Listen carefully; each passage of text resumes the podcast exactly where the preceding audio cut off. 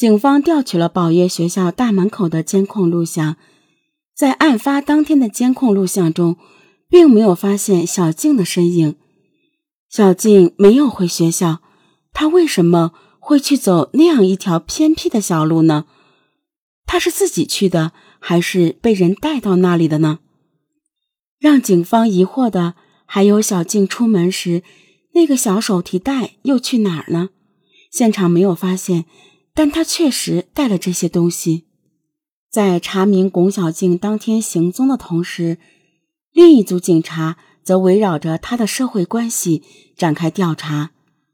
小静的父母反映，女儿平时接触的人比较简单，最多的就是同学。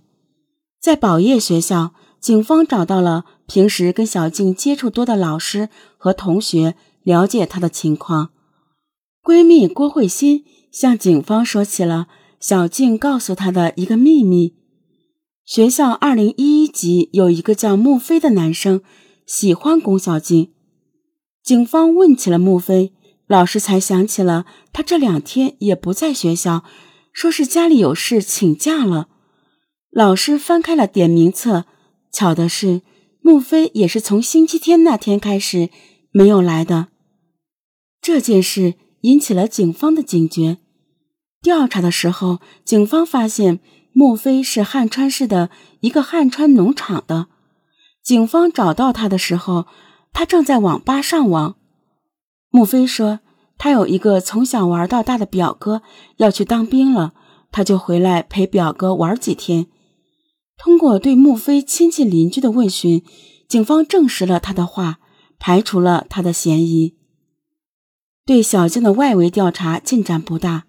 他最后一天的行踪依然是一个谜。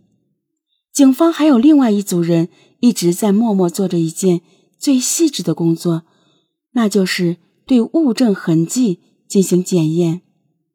在案发现场，警方发现了大量血迹，当时他们还提到了两条白色的布袋，其中一条浸染了血。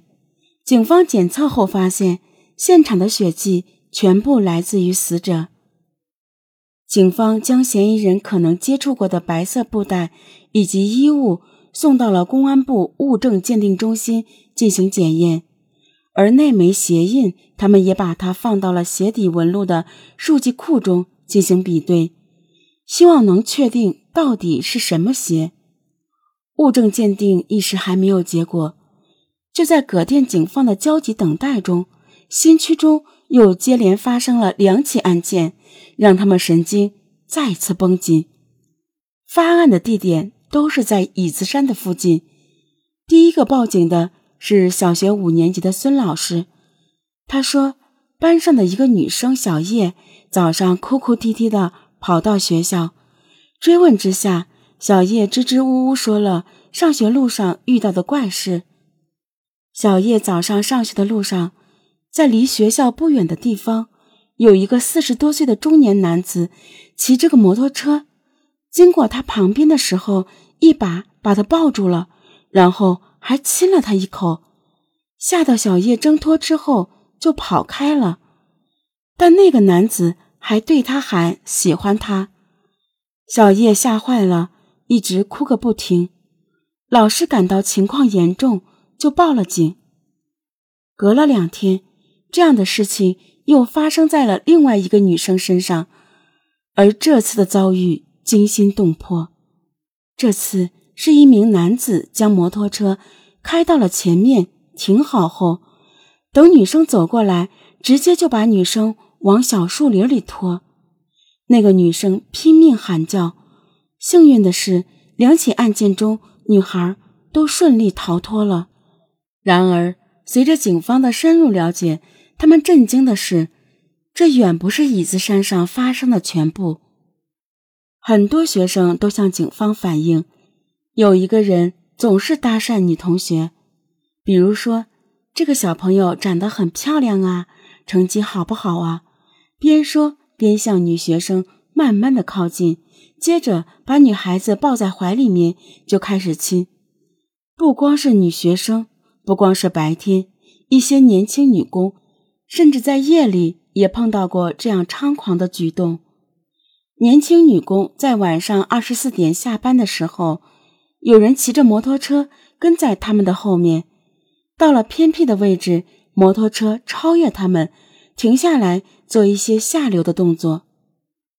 小静的命案还没有侦破，现在又发生了连环猥亵少女案，很多人都害怕小静的悲剧再次发生。那么，小静的死？和连环猥亵少女案会是一种巧合吗？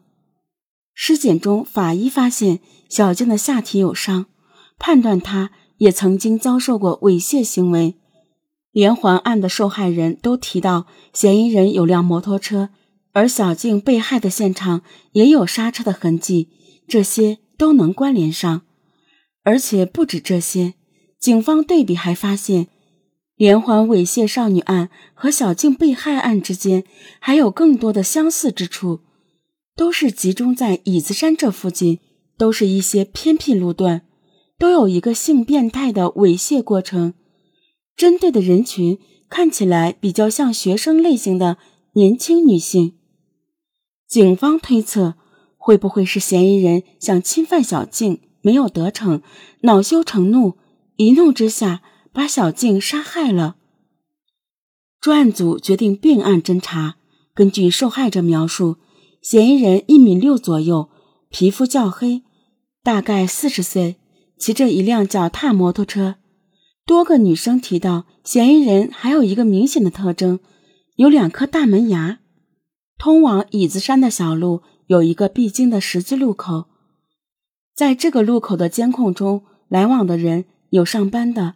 有送孩子上学的人们在这里的身影总是匆匆而过，但是警方发现有一个人不太一样。这是一辆可疑的摩托车，它停在那里，主人在摄像头附近来来回回徘徊，像是在等人，又像是在寻找什么。而且这个人不止一天在这里停留，连着几天。警方都在录像中看到他。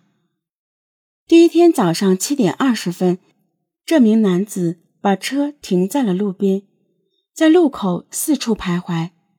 第二天，他又把车停在了那里，来回走了几圈，就径直走向通往椅子山的小路。过了七八分钟，男子再次出现在画面中，他从那条小路上快步走下来。并骑上了摩托车，迅速离开监控。看到了第五天，警方发现男子在离开时不停地向小路的方向张望，而他最后闪过监控的画面，更加深了警方的怀疑。画面中可以清楚地看到嫌疑人的两个大门牙。经过辨认，不止一个人指出，就是这个人对小女生进行猥亵的。也许是嫌疑人听到了什么风声，一段时间内再未发生过类似的案件。